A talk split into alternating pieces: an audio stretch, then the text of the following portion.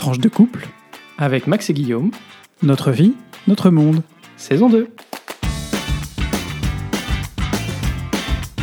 Bonjour, bonsoir et bienvenue dans ce cinquième épisode de la saison 2 de notre podcast. Tranche de couple. On est comme d'habitude très heureux de vous retrouver et on espère que c'est la même chose de votre côté. On salue nos nouveaux auditeurs et on les remercie de prendre le temps de nous rejoindre. N'oubliez pas de liker notre page Facebook, de vous abonner à notre compte Twitter ou à notre page YouTube. Et surtout, faites connaître ce podcast autour de vous s'il vous plaît, si il vous plaît. Et s'il vous plaît. Et vous pouvez notamment mettre une note sur Apple Podcast, ça permettra à d'autres euh, de nous découvrir. Alors on commence euh, tout de suite, comme d'habitude, par la rubrique euh, Actu. Et aujourd'hui, euh, Guillaume, tu voudrais nous parler euh, de Samuel Paty. Je vais vous parler effectivement de deux sujets qui, sont, voilà, qui ne sont pas des sujets les plus récents, mais qui sont des sujets qui, pour euh, des raisons différentes, nous ont touchés. Le premier, c'est euh, l'assassinat de Samuel Paty, un professeur d'histoire-géographie dans un lycée de Conflans-Sainte-Honorine, suite euh, à la présentation aux élèves pendant un de ses cours euh, de- des caricatures de Mahomet. Donc je ne vais pas rentrer dans tous les détails que vous pourrez retrouver, que vous pourrez retrouver sur, sur, sur Internet, sur qu'est-ce qui a conduit en tout cas à cet acte, à cet acte barbare en France au XXIe siècle. Mais il me semblait important de rappeler euh, quelle était la position de la France en termes de laïcité et pourquoi euh, il est important qu'on soit tous conscients qu'aujourd'hui ce qui se joue ici euh, à, travers, à travers cet assassinat, c'est nos libertés à tous et à toutes. que ce soit la liberté religieuse, mais aussi la liberté d'expression. Ça fait partie des libertés fondamentales, avec notamment la liberté de la presse. Euh, ce sont euh, trois, euh, voilà, trois, trois valeurs que nous devons aujourd'hui chérir plus que, plus que d'habitude. On sait qu'avec l'avènement des réseaux sociaux, il y a de, nouveaux, de nouveaux enjeux qui se présentent. On sait qu'aujourd'hui, une vidéo qui va être diffusée sur ces réseaux sociaux va avoir un impact beaucoup plus important que du temps où elle était diffusée via euh, Messenger, MSN Messenger ou, des réseaux euh, qui étaient à l'époque assez limités. On sait aussi que euh, on interprète de plus en plus, et c'est lié aussi euh, à l'avènement des fake news, euh, on interprète de plus en plus euh, des événements sans en connaître réellement la profondeur. Donc plus que jamais, euh, je pense que ça nous oblige euh, à être extrêmement vigilants sur ce que nous diffusons sur les réseaux sociaux, sur ce que nous lisons, sur ce que nous écrivons, euh, être capable d'aller vérifier une source. Alors une source, c'est pas l'individu lambda qui fait sa vidéo sur YouTube et qui se déclare épidémiologiste ou spécialiste en politique. Une source, c'est un média, par exemple, qui aura fait une enquête approfondie sur le sujet. Donc voilà, je pense qu'aujourd'hui, on est tous concernés par, euh, par ce sujet et qu'on a tous un rôle à jouer aussi pour euh, montrer que, voilà, en France, on peut euh, être croyant, on peut être musulman, catholique, juif, on peut aussi être laïc, athée, on peut être pour autant des défenseurs de la laïcité et on doit malheureusement aussi euh, être conscient que toutes les paroles euh, que l'on dit n'ont pas le même impact aujourd'hui qu'elles pouvaient avoir il y a quelques années. Le deuxième sujet dont je voulais euh, vous parler aujourd'hui, c'est le prix Nobel de la paix qui a été remis dans une relative discrétion cette année, presque dommage, au programme alimentaire mondial. Il a été remis au début du mois d'octobre. C'est jamais une chose facile quand on lit un peu les différents articles qui ont été faits sur, ce, sur, ce, sur cette remise de prix, de remettre un prix Nobel de la paix, surtout dans un temps où, entre épidé- l'épidémie de coronavirus, entre euh, voilà, des tensions dans un certain nombre de régions du monde, toujours au Moyen-Orient, euh, entre l'Arménie et l'Azerbaïdjan, enfin voilà, il y a des conflits ouverts qui sont toujours là et bien là, et puis les conflits larvés notamment euh, au Sahel. Euh, c'est jamais facile de remettre un prix Nobel de la paix et c'est tout un symbole en fonction de ce à, qui il est remis. Alors on ne va pas revenir sur le fait que des rumeurs donnaient euh, Donald Trump comme l'un des, candidats au prix Nobel de la paix. Je crois que, voilà, il avait. euh, il, s'est passé un certain nombre de choses pendant son mandat qui effectivement pouvaient montrer qu'il avait essayer en tout cas œuvrer pour une certaine forme de paix, probablement une paix économique aussi, c'est un peu, c'est un peu son, son, intérêt, notamment entre Israël et les pays du Moyen-Orient. De là à lui remettre un prix Nobel, voilà, c'est peut-être, c'est peut-être un peu, un peu loin, mais cette année, c'est plutôt une une proposition, on va dire, de consensus qui a été retenue du coup par le, jury du prix Nobel, euh, puisqu'il a été remis, remis donc, comme on le disait, au Programme alimentaire mondial des Nations Unies. Euh, c'est un programme, c'est un prix Nobel qui récompense donc une forme de multilatéralisme, c'est-à-dire qu'au lieu de remettre à une personnalité, on va le remettre à un programme qui œuvre dans un certain nombre de pays euh, tout autour du monde euh, en même temps. C'est une forme aussi, une façon de ne pas prendre trop de risques pour de, de, comment, de scinder encore plus les en choisissant une personnalité qui ne ferait pas forcément euh, l'unanimité ou qui risquerait d'apporter des, divisions. Là, c'était un prix Nobel sans danger, entre guillemets, pour le, pour le comité Nobel, mais pour autant important, puisqu'il rappelle aujourd'hui que, euh, plus que jamais, en cette période de pandémie, euh, la faim reste un problème dans le monde, notamment en Afrique, notamment dans certains pays d'Asie. Et que même si ça paraît très loin de nous dans nos sociétés européennes, le fait de se dire euh, qu'on peut euh, mourir de faim, euh, eh bien, c'est toujours le cas et que ces programmes-là ont toujours énormément d'intérêt et énormément de raisons d'être, en tout cas, et que voilà, ils contribuent aussi contribuer à l'équilibre et à la transmission d'un et à comment à faire en sorte que chacun puisse avoir suffisamment de quoi manger, c'est aussi contribuer à la paix et à la stabilité dans euh, un certain nombre de régions du monde qui en ont bien besoin. Max, euh, tu veux euh, peut-être nous parler maintenant de notre dernier petit point sur l'actu. on va parler Europe, comme d'habitude pour ce dernier point, et on va parler État de droit. Donc ça vous rappellera peut-être des souvenirs si vous avez écouté nos précédents épisodes. Exactement, Guillaume. Alors pour décrypter l'Europe aujourd'hui, on va parler de conditionnalité euh, des financements européens euh, sur les questions d'état de droit. Vous vous souvenez que c'était euh, un des sujets sur lesquels le Parlement européen avait été monté au créneau, exprimé une position très ferme sur la nécessité d'inclure une conditionnalité au financement européen à un respect de l'état de droit.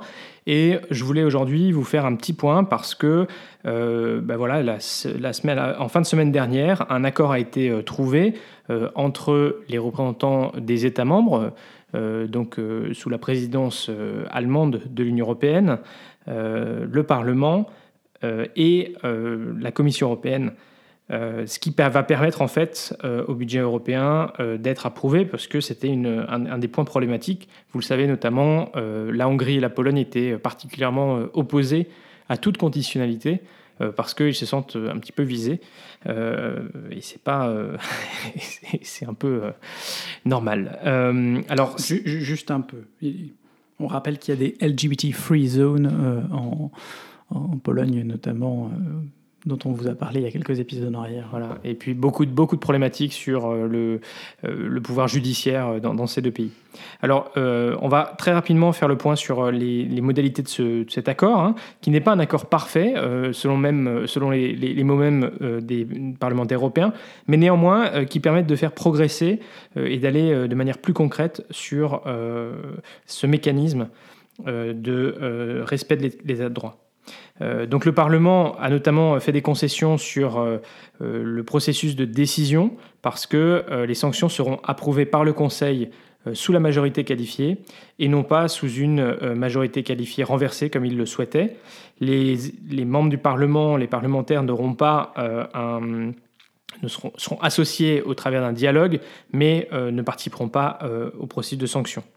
le Conseil a agréé d'élargir le périmètre de ce mécanisme de sanction qui ne euh, couvrira pas seulement les irrégularités dans l'utilisation des, fonds, mais toutes les atteintes à l'état de droit qui affecteront ou euh, auront un risque sérieux d'affecter l'utilisation des fonds européens ou les, intérêts financiers de l'Union européenne d'une manière suffisamment directe.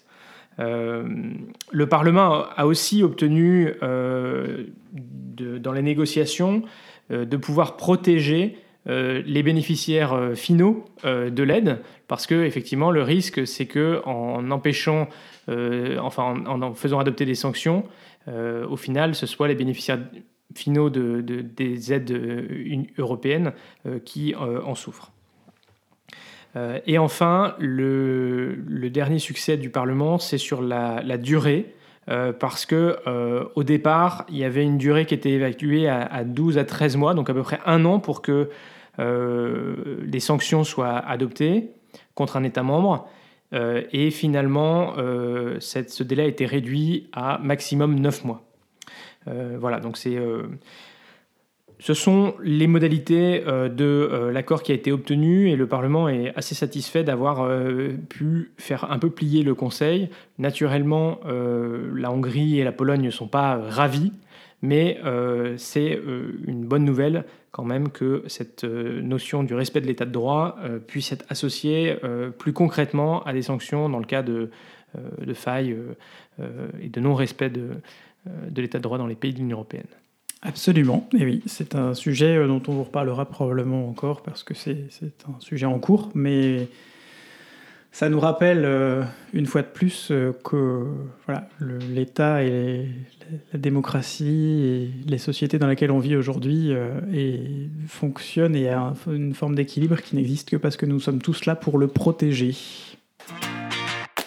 Alors Guillaume, point belgitude rapidement alors très rapidement, un point belgitude qui est plutôt un point, euh, un point statistique, presque aujourd'hui j'ai envie de dire. Euh, c'est d'abord un mea culpa de ma part, puisque j'ai été euh, effectivement lors du dernier podcast assez virulent sur notre, sur notre point belgitude. Alors je, maintiens certaines des positions que j'ai eues en disant que les premières...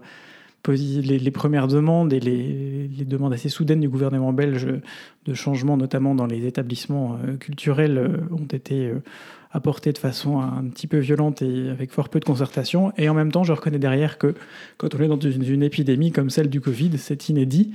Euh, on se doit, quand on est à la tête du gouvernement, qu'on soit en Belgique ou en France ou ailleurs, euh, de prendre des décisions extrêmement rapidement pour euh, permettre de faire changer les chiffres au plus vite. Et alors j'en profite donc pour faire un peu, vous parler aussi de l'application qui s'appelle chez nous en Belgique Corona Alert. C'est votre tous anti-Covid en France. Quel nom ce tous anti-Covid quand même. c'est cette application qu'on vous suggère très fortement de télécharger, dont on a même téléchargé les deux. Euh, parce qu'on s'est dit que peut-être qu'un jour on pourrait retourner en France. On ne sait pas, on ne sait pas, on ne sait pas. Aujourd'hui, on ne prend pas de décision trop en avance. Euh, si un jour on va en France, elle nous servira. Mais bref, je vous encourage à télécharger euh, ces applications parce qu'elles vous permettent notamment si vous devez vous déplacer pour aller au travail, si vous devez vous déplacer pour X ou Y raison, pour aller rendre visite à un proche qui en a besoin ou quelle que soit la raison, de savoir si à un moment ou à un autre vous avez été en contact avec une personne qui serait porteuse du virus. Pourquoi c'est important? C'est important parce que vous, ça vous permet de limiter euh, les risques, euh, en espérant que la personne à côté, évidemment, ait aussi téléchargé l'application, mais c'est une question aussi de responsabilisation de chacun. Et je crois que c'est très important. Et ce que je constate notamment, c'est que sur les applications, sur Corona Alert comme sur tous anti-Covid, c'est aussi une façon d'avoir les derniers chiffres à jour sur ce qui se passe et où en est l'épidémie. Donc j'ai envie de dire qu'en ce moment, on est plutôt dans une phase euh, optimiste en Belgique, puisqu'a priori, on a atteint le pic de la deuxième vague, ce qui est plutôt une bonne nouvelle parce que ça fait pas tant de temps que ça. Alors il y a eu des il y a eu un semi-confinement depuis maintenant quasiment trois semaines et un confinement depuis, depuis dix jours. Le nombre d'infections quotidiennes relevées euh, baisse désormais, il n'augmente plus. Il, est il a baissé de 34% euh, pour la, entre le 29 octobre et le 4 novembre. Les admissions à l'hôpital euh, continuent à, augmenter, continuent à augmenter, mais de façon relativement modérée. On est passé de plus de 100% il y a quelques temps à, toujours sur cette semaine du 29 octobre au 4 novembre, 14%. Euh, voilà, c'est euh, une façon aussi euh, de se tenir au courant. Alors, ça n'aide pas effectivement à prévenir le futur, mais je crois que, comme je l'avais dit, je l'ai dit au début de cette, petite mini-rubrique, voilà, le futur, aujourd'hui, on ne le prévoit pas à plus de quelques jours ou quelques semaines maximum à l'avance. moi qui travaille dans, dans l'événementiel, dans la culture, je sais qu'aujourd'hui, on, on, a essayé d'être très optimiste au mois de septembre et de prévoir des choses 3, 4, 5 mois à l'avance, et même aujourd'hui on se rend compte que ce n'est pas possible. Donc on fait un peu au coup par coup euh, des propositions euh, en fonction de, de ce que chacun peut mettre sur la table et surtout en fonction des directives du gouvernement. Je précise d'ailleurs que le gouvernement belge a prévenu que contrairement à ce qui s'était passé entre la première et la deuxième vague, ici il ne serait pas question de revenir à une vie aussi normale que ce qui avait été le cas entre les deux premières, entre les deux premières vagues, mais vraiment que certaines mesures allaient rester en place plus longtemps pour permettre d'éviter que de mieux euh, maîtriser l'épidémie pendant jusqu'au moins au printemps et d'éviter qu'on euh, se retrouve de nouveau avec euh, des tensions sur le système hospitalier qui en ce moment sont très très fortes. Et c'est aussi le moment de faire un, grand, euh, un grand bravo et un grand merci et de faire preuve d'humilité face au travail que, que, que font en ce moment les personnels hospitaliers, tous ceux qui sont mobilisés sur le front, aussi tous ceux qui travaillent par, pour ce qui font partie des commerces nécessaires ou des Merci Guillaume, effectivement, c'est euh, extrêmement important et chacun de nous peut jouer un rôle euh, à notre mesure. Alors, euh, on vous avait pas, on a oublié de vous, donner le titre de ce podcast en début d'épisode. On, on, a pensé qu'on allait l'appeler En attendant Godot parce que c'est vrai, on est un peu, on est un peu dans ce, moment où on a l'impression que le temps s'arrête. Euh, le temps s'arrête un peu parce que oui, bah, forcément, nous qui télétravaillons euh, à 100% quasiment, euh, bah, on est toujours dans le même espace, hein, on se retrouve comme, comme au printemps. et puis aussi parce que ces derniers jours, vous l'avez peut-être aussi suivi comme nous, alors peut-être de manière moins intense que nous, mais le temps a semblé extrêmement long pour connaître les résultats des élections américaines. Absolument. Euh, on a eu beaucoup d'amis, de nouveaux amis ces quelques jours, euh, notamment sur France 24 et sur euh, CNN. On connaît tous les présentateurs par cœur et alors on a découvert cette invention géniale qui est le Magic Board, le tableau magique. Cet écran sur lequel, on vous mettra ça sur Twitter, c'est cet écran sur lequel un présentateur avec ses, avec ses jolis petits doigts, euh, se balade d'un État à l'autre des États-Unis, euh, met des couleurs, euh, compte des votes, met en place des stratégies pour qui pourrait gagner, puisque, comme on vous l'avait expliqué il y, a, il, y a, deux semaines maintenant, ce qui compte, c'est the path to victory, the path to 270, le, le, chemin vers la victoire, le chemin vers les 270 grands électeurs aux États-Unis. Effectivement, ce, tableau magique est assez impressionnant parce que ça permet de suivre au, jour le jour, j'allais dire heure par heure, minute par minute, l'évolution du comptage des, euh, voix euh, dans les différents comtés euh, des États clés. Et on a beaucoup appris. J'imagine que vous tous savez maintenant positionner le Wisconsin, le Michigan, la Pennsylvanie, la Géorgie, le Nevada, l'Arizona sur la carte des États-Unis parce que ces quelques États ont été au cœur de l'attention des médias aux États-Unis, mais aussi dans, le monde entier. Et on notera d'ailleurs notamment que dans les États clés, Pennsylvanie, Géorgie, euh, Arizona, Nevada notamment, euh, les marges sont extrêmement minces et qu'il était donc d'autant plus incertain pendant, pendant longtemps euh, de qui allait gagner. Que c'est finalement la Pennsylvanie hier soir, donc aujourd'hui on est le 8 novembre, donc le, samedi 7 novembre dans la, dans la soirée en en, Europe qui a fait basculer euh, bah, l'élection puisqu'elle euh, a donné 273 grands électeurs à Joe Biden, 279 euh, même si on compte le Nevada qui lui a été attribué un peu plus tard dans la, dans la soirée.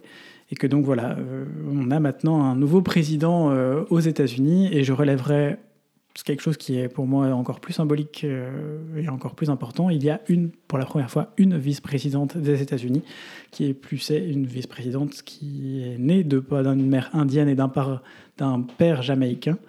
Euh, on espère qu'elle portera, euh, voilà, ça contribuera aussi à réduire les fractures et les inégalités qui sont énormément creusées et qui ont été creusées au marteau-piqueur depuis, depuis 4 ans aux États-Unis avec euh, l'avènement du, précédent euh, président. On les appelle euh, président élu et vice-président élu, puisque à ce stade, Donald Trump reste le président des États-Unis jusqu'au jour de l'inauguration, le 20 janvier 2021. ils seront formellement ils auront formellement ce titre le, le, 15 décembre, lorsque les grands électeurs feront le, vote, hein, puisque vous vous souvenez de l'épisode précédent, vous avez expliqué le, collège électoral aux États-Unis. mais c'est vrai que depuis, depuis samedi soir, les marges sont suffisamment importantes pour que les grands médias américains aient pu, aient pu voilà, confirmer euh, qu'ils étaient bien euh, ceux qui avaient gagné, euh, qui avaient remporté l'élection. Alors, ça a été aussi plus long que d'habitude, Guillaume, parce que Donald Trump avait déjà annoncé dès avant les élections que s'il ne remportait pas l'élection, c'est parce qu'il y aurait eu de la fraude. et il a continué tout au long de ces derniers jours de dire qu'il fallait arrêter de compter les voix, que tous les voix qui avaient été envoyées par... Count toutes les voix qui avaient été envoyées par, euh, par la poste euh, étaient en fait euh, des votes illégaux. il faut savoir que dans certains États, la loi permet qu'un bulletin de vote qui a été validé par le bureau de poste toujours jusqu'au 3 novembre, le jour de l'élection, puisse arriver quelques jours après et soit soit considéré comme valide. Et donc Donald Trump a, continué à jouer sur cette, notamment sur ces subtilités-là euh, pour euh, dénoncer des fraudes électorales et euh, dénoncer en gros qu'on lui aurait volé, volé l'élection. Et on peut notamment regretter un discours dès le soir de l'élection, mais aussi quelques jours plus tard, où vraiment c'était pitoyable. il expliquait qu'il avait, qu'on était en train de lui voler l'élection, qu'il avait fait des grands scores et tout ça. Mais on dirait que tu le portes pas vraiment dans ton cœur en fait. Non, mais disons que, disons que je crois qu'à un moment donné, quand on est président des États-Unis, je crois que ce qui m'a le plus choqué, pour être tout à fait honnête avec vous, euh, et je l'ai dit euh, sur Twitter, euh, c'est le fait que sa deuxième conférence de presse, je crois que c'était vendredi, elle a eu lieu depuis le, la salle de presse de la Maison Blanche, donc avec le, euh, le logo euh, Maison Blanche, présidence des États-Unis, voilà, le sceau du président derrière lui. Euh, et je crois qu'il faut arriver à distinguer, quand on est président, sa personnalité de candidat, et ce que sa campagne, donc son équipe de campagne peut dire, et ce qu'on dit en, tant que président. Et là, il a fait le, le, il a tout mixé, hein, le bah, mélange des genres qui, qui n'est pas bon il faut dire que c'est pas la première fois non plus, parce que ses principaux conseillers sont quand même ses deux fils, sa fille et son gendre. Voilà, pour dire que le mélange des genres chez, chez, Donald Trump, c'est malheureusement pas nouveau. Moi, je vous, on vous mettra le lien sur Twitter, euh, la lettre d'Amérique, euh, qui vous explique un peu euh, pourquoi le fait d'être un loser chez Trump, c'est quelque chose qui n'était absolument pas envisageable. Un perdant, c'est pas dans sa mentalité. Il a été élevé dans une dans une famille où, le fait d'être perdant, c'était vraiment la pire des choses qui pouvaient arriver à une personne. L'échec n'était pas envisageable. Et ça explique peut-être aujourd'hui un peu euh, pourquoi c'est si compliqué pour lui d'admettre que les choses sont, sont finis. Voilà. Et il en a fait sa marque de, sa marque de, pas de campagne, mais sa marque de personnalité, hein, puisque déjà dans le, talk show qu'il qu'il animait. Euh, you fired. Voilà. Vous êtes viré. C'était vraiment, il humiliait les gens euh, parce que c'était des nuls. Euh, voilà. Alors, c'est vrai que ces derniers jours, c'est assez étonnant parce que on a fait un peu un break de, du Covid qui était omniprésent. Euh, et nous-mêmes, on était quand même assez étonnés, euh, puisqu'on avait euh, CNN branché notamment pas mal ces derniers jours à la télé. De voir qu'il n'y avait que ce seul sujet des États-Unis, des, élections, alors même que si on nous promettait des, nouveaux décomptes dans les minutes qui viennent, il pouvait se passer des heures et des heures et des heures sans que, rien ne se passe. Les chiffres de la pandémie aux États-Unis sont complètement hors de contrôle, un peu comme en France d'ailleurs. Voilà. Euh, on est au-dessus de 150 ou 160 000 cas aujourd'hui par jour, donc c'est énorme, y compris à l'échelle des États-Unis. Mais on, on, sent combien c'était important pour eux et c'était un moment, euh, un moment crucial dans ces dernières années. Et d'ailleurs, on va dire que c'est la première bonne nouvelle depuis le début de l'année 2020 aussi. sûr, Il y a une forme, on a senti une forme de soulagement chez pas mal de gens. Et pas seulement euh, chez les Américains aussi. C'est une élection qui a des répercussions partout dans le, partout dans le monde.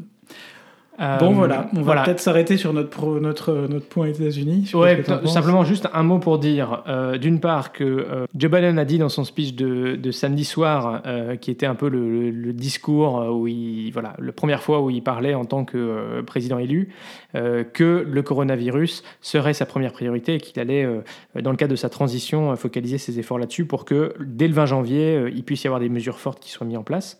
Euh, deuxièmement, euh, il faut aussi dire que euh, en relation avec le, Brexit, hein, ou en tout cas la relation future entre le Royaume-Uni et l'Union européenne, Boris Johnson, lui, est peut-être un peu moins confiant parce que, en tant que descendant irlandais, Joe Biden avait notamment toujours regretté que le Royaume-Uni soit parti de l'Union européenne.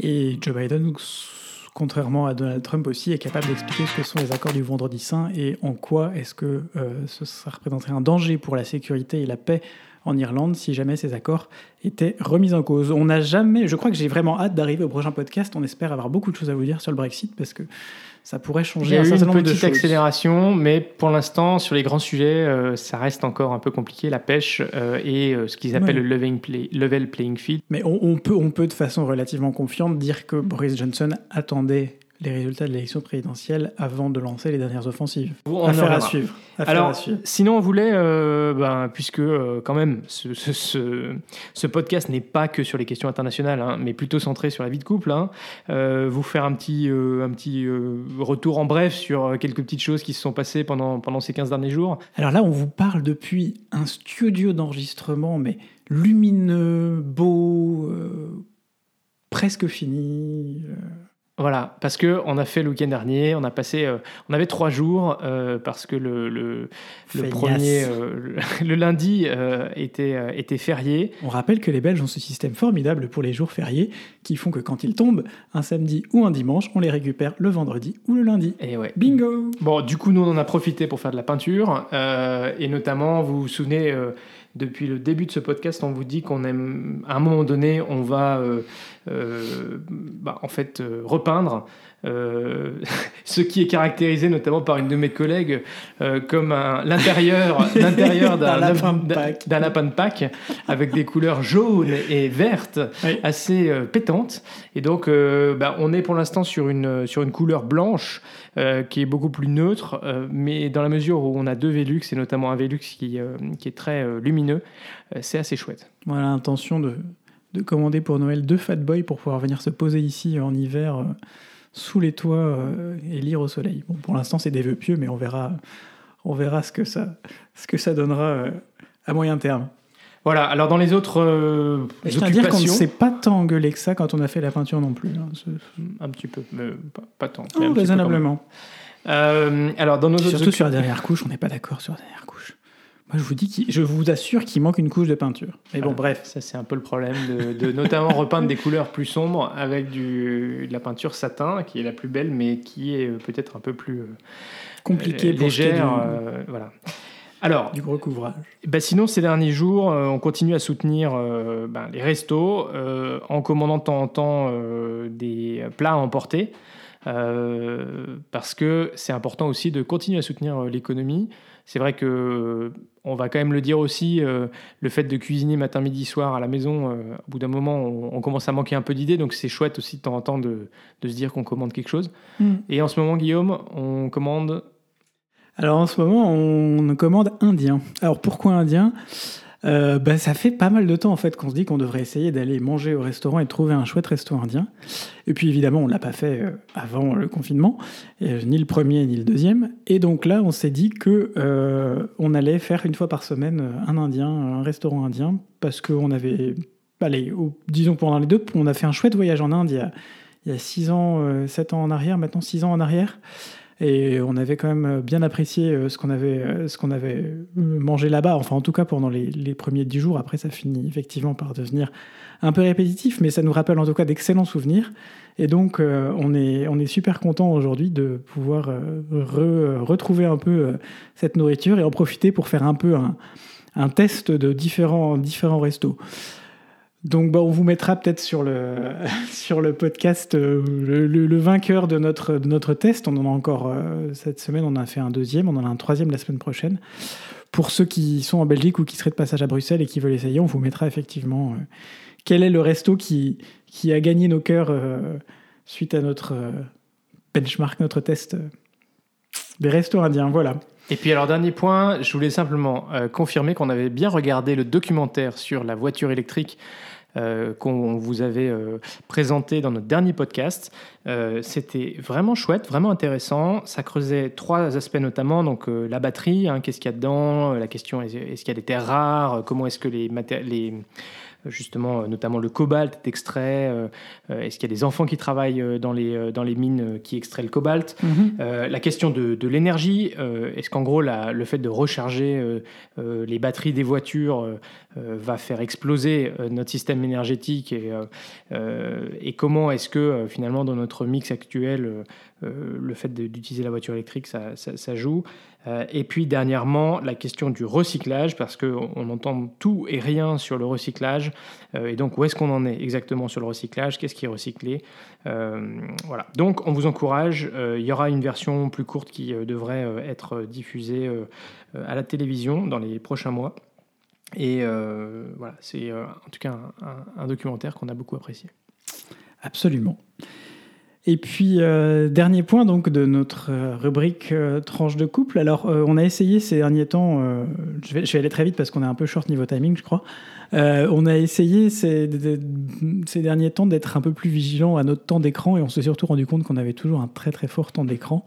Alors le fait d'être toujours à la maison, d'être toujours dans les mêmes, euh, voilà, on ne bouge pas beaucoup, on sort pas beaucoup, même si on essaye de sortir et de s'aérer, ça fait aussi qu'on tourne un peu euh, sur les mêmes, les mêmes choses, nos écrans. On passe de l'ordinateur au téléphone, à la tablette, à l'ordinateur, au téléphone, à la tablette. Et il faut quand même dire que euh, cette dernière semaine, avec les élections américaines, la télé a été particulièrement allumée aussi euh, on a toujours une excuse, hein, vous voyez, on trouvera toujours une excuse. Non, mais la télé, je crois qu'elle a jamais, on a jamais, j'ai jamais autant regardé la télé depuis, euh, depuis. Euh, ouais, si malheureusement, quand il y a des attentats ou il y a, enfin, il y a des trucs vraiment importants, c'est souvent. Mais tu l'as pas la télé. j'ai passé trois jours avec la télé en fond, alors qu'en fait, c'était pas très utile, mais c'est pas grave, c'était sympa. Eh ouais, mais t'aimes bien savoir à quel comté. c'est ça. Quel, est l'état des. Quel comté, quel comté. quel comté des États-Unis, à, quel nombre de voix, de plus euh, exactement. pour arriver. Mais euh, n'empêche que quand on est dans des scores aussi serrés, c'est important, c'est important. Alors revenons à nos écrans et euh, simplement pour dire que notamment en ces temps de confinement, mais de manière générale, préserver votre santé mentale est absolument essentiel et du coup c'est important d'avoir un, un, rythme, comment dire, qui soit sain pour votre santé. Euh, prenez le temps de sortir. Si, si comme nous, euh, vous êtes euh, en télétravail et que du coup vous passez de votre écran d'ordinateur à votre, salon, à votre écran de téléphone et à votre écran de, de télévision, euh, faire juste un petit break pour, euh, pour déjeuner ou dîner, et puis ensuite vous remettre soit devant votre écran euh, d'ordinateur, soit devant vos écrans de loisirs, et eh ben, prenez le temps d'aller faire une petite marche autour de votre, de votre chez vous. prenez le temps de, je sais pas, moi, prendre votre vélo si vous avez le, le droit de prendre votre vélo pour faire un tour. c'est important de vous aérer. C'est important aussi peut-être de prendre un bouquin ou alors de jouer à des jeux de société physiques, matériels et non pas en ligne. Euh, pour que euh, vous aériez un peu euh, votre esprit. Allez courir, sortez, détendez-vous. Ou, par exemple, faites, de la cuisine. Ou faites de la cuisine, par exemple. Allez, dernier petit point sur les fruits d'automne, Guillaume? Ouais, les fruits et les légumes d'automne. Alors, c'est pas forcément une saison très sexy quand on, sait que les, les, fruits et légumes phares, c'est à peu près les choux, les chicons, les endives. Euh, les pommes et les poires. Et en même temps, il y a tellement de chouettes recettes qu'on peut, qu'on peut faire avec, euh, avec ces fruits et, et, légumes. On vous mettra sur, euh, sur Twitter peut-être les recettes pour quelques-uns de nos plats favoris en ce, en ce temps d'automne, n'est-ce pas? Que ce soit le gratin de chou-fleur, aussi connu sous le nom de chou-fleur tralala dans la famille de Max. Et oui C'est son plat préféré, je précise aussi. la tarte tatin, euh, qui est une, une découverte qu'on a testée il y a, oh, deux ou trois semaines, je crois, qui était quand même assez chouette. Le gratin de chicon. Ah oui. Euh, pardon, pardon, pardon, Les chicons au gratin. Grand classique. Le crumble. Enfin bref, il y a plein d'idées sympas avec des. Bah oui, le crumble. Bah oui. Bah oui.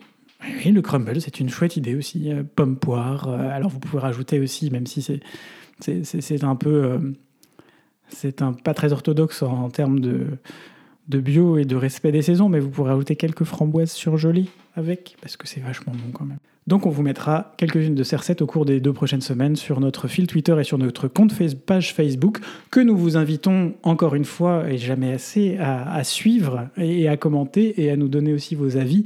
Euh, ce sera toujours constructif, même s'il y a des choses qui vous emmerdent prodigieusement dans ce podcast, dites-le nous. Et s'il y a des choses que vous voulez plus entendre, dites-le nous. On vous écoute, nous sommes là. Voilà, et euh, n'hésitez pas euh, aussi, si vous voulez, à nous envoyer un email, euh, tranche de couple at gmail.com. On sera ravis d'avoir un peu de retour, un peu de feedback sur, euh, bah, notre podcast et puis sur ce que vous avez aimé ou ce que vous aimeriez entendre. Et puis voilà, c'est déjà la fin de cet épisode. Comme on vous l'a dit au début, n'hésitez pas à le faire découvrir autour de vous parce que c'est important aussi pour nous de pouvoir avoir une audience qui grandit. Ce podcast euh, est diffusé le lundi tous les 15 jours. Alors d'ici au prochain épisode, portez-vous bien. Gros bisous, sortez masqués. Et à très bientôt pour de nouvelles tranches vitaminées.